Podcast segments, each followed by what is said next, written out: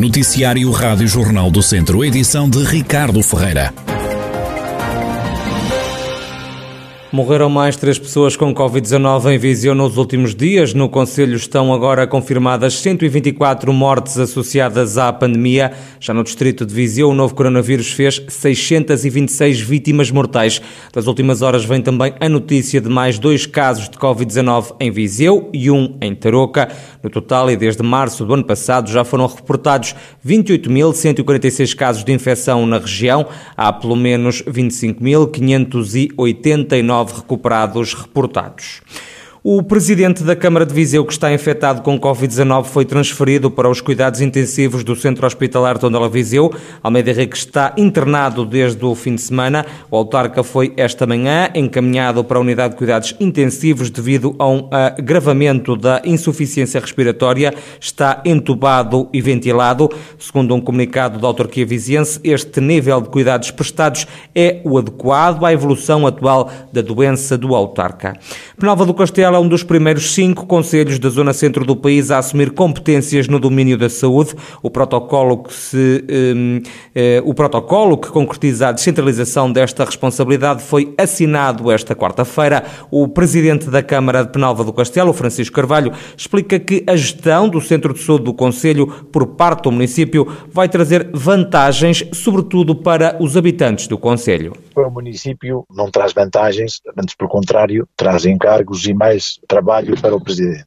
Mas que o faz com todo o gosto, porque sai beneficiado, provavelmente, e, sem, sem dúvida, a população porque uma coisa é estarem a ser dirigidos por Coimbra, outra coisa é serem dirigidos pela rua oposta, que é o caso da Câmara Municipal. Os utentes saem do centro de saúde e a primeira pessoa com quem se deparam é com o Presidente da Câmara, porque o, o edifício fica mesmo de frente à Câmara Municipal. Temos inúmeras vantagens porque decidimos na hora, se o, o Centro de Saúde precisa de alguma obra de caráter urgente, recorre à Câmara e a Câmara de imediato faz a obra, enquanto que a ARS demorava algum tempo. Francisco Carvalho, o presidente do município de Penalva do Castelo, um dos cinco primeiros da região centro a receber competências na área da saúde.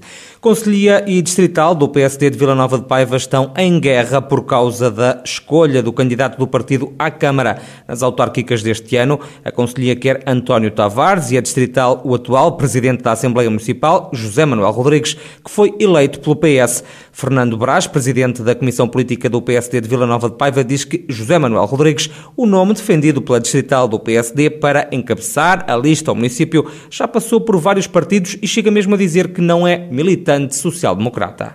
O Presidente resolve propor um candidato. Ora, acontece que o Sr. Presidente da Distrital não pode propor nenhum candidato. O Sr. Presidente da, da, da, da Distrital pode gostar de quem quiser. E não está em causa, se não porque foi o José Manuel Rodrigues. O José Manuel Rodrigues não é militante. Nós estamos num partido. É evidente que o partido tem que abrir à sociedade, e nós também abrimos, e naturalmente falamos, e, haveria, e haverá pessoas que não são militantes que integrarão as listas. Mas o Sr. José Manuel Rodrigues, e não está em causa, uh, uh, digamos, o aspecto pessoal, foi candidato pelo CDS uh, aqui há uns anos atrás em Vila Nova Pai. Na anterior, nas anteriores eleições foi candidato pelo PS e é atualmente presidente da Assembleia Municipal de Vila Nova.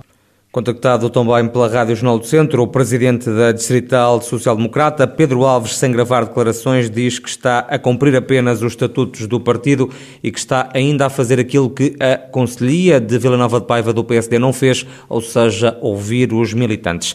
Valdemar Pereira confirma a recandidatura à Câmara de Tarouca pelo PSD nas próximas autárquicas, avança para o terceiro mandato, porque diz que criou grandes amizades junto dos municípios e porque quer concluir importantes obras que lançou. Sou um homem de proximidade e eh, realmente, acima de tudo, muito, muitas amizades e com esta gente maravilhosa de, do Conselho de Tarouca. O, também o que me leva a, a recandidatar-me é uma situação de obras que temos, vamos iniciar, que estamos a iniciar, outras que também estão, se calhar, no, no meio, mas que estarão finalizadas em 2022 e outras em 2023 e também quero ver, com certeza, assistir aos seus términos, que é sempre bom para um Presidente de Câmara iniciar uma obra e vê-la, e vê-la terminada. Valdemar Pereira, o presidente da Câmara de Tarouca, que vai voltar a recandidatar-se ao cargo nas autárquicas deste ano pelo PST.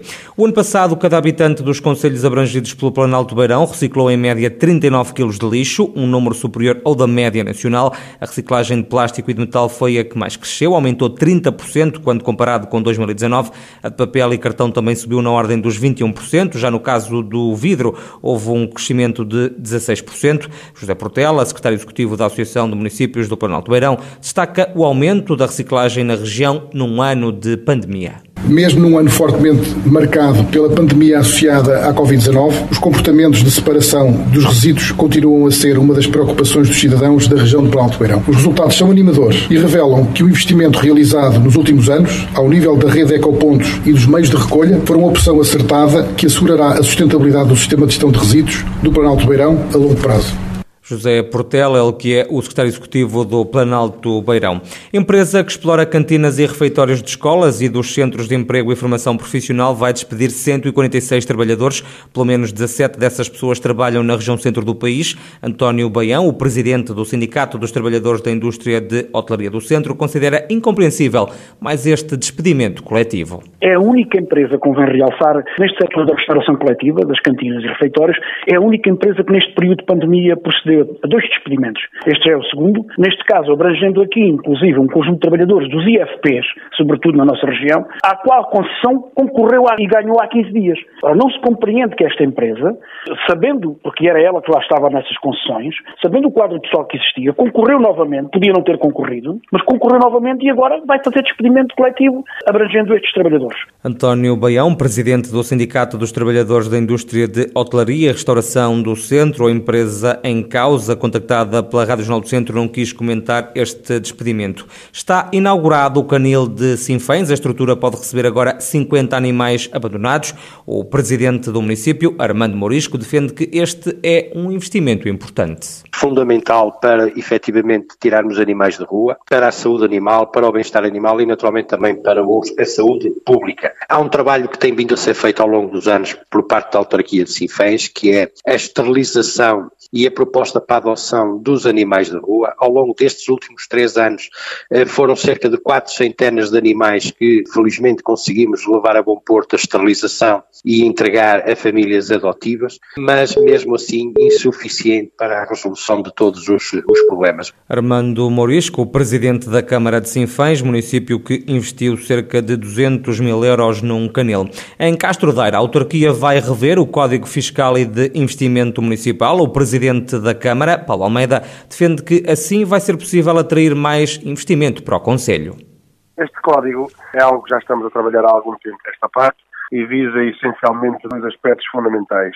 Por um lado, o apoio ao investimento, ou seja, criar condições de atratividade do nosso território através de, de políticas fiscais, com isenções e reduções da derrama do IMT e do IMI, para que Castro Daire consiga ter uh, condições ainda mais preferenciais na escolha de, de, de potenciais investimentos. Este é o nosso objetivo, criar condições para que Castro Daire tenha condições de atratividade que façam a diferença face aos conselhos vizinhos, para que quem quer investir eh, opte por Castro Daire nessa, nessa sequência e é nesse sentido que este código apresenta um conjunto de medidas que irão conduzir a isenções e reduções desses impostos. Paulo Almeida, presidente da Câmara de Castro Daire, e o fotojornalista da agência Luz em Viseu, Nuno André Ferreira, está nomeado para o Prémio Internacional de Fotografia World Press Photo, com um trabalho sobre o incêndio ocorrido o verão passado em Oliveira de Frades. Nuno André Ferreira está na lista de candidatos na categoria de Spot News. Para o fotojornalista, esta nomeação é também já uma vitória.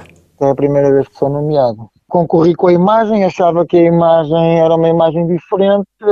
Estou feliz, como é óbvio, por estar nomeado. estou de coração cheio, como é óbvio, pelo menos estar nomeado, que para mim já chega. Não estou muito preocupado com o lugar do pódio depois. Para mim já, já, já, já basta, já, já, já, já me deixa contente o suficiente.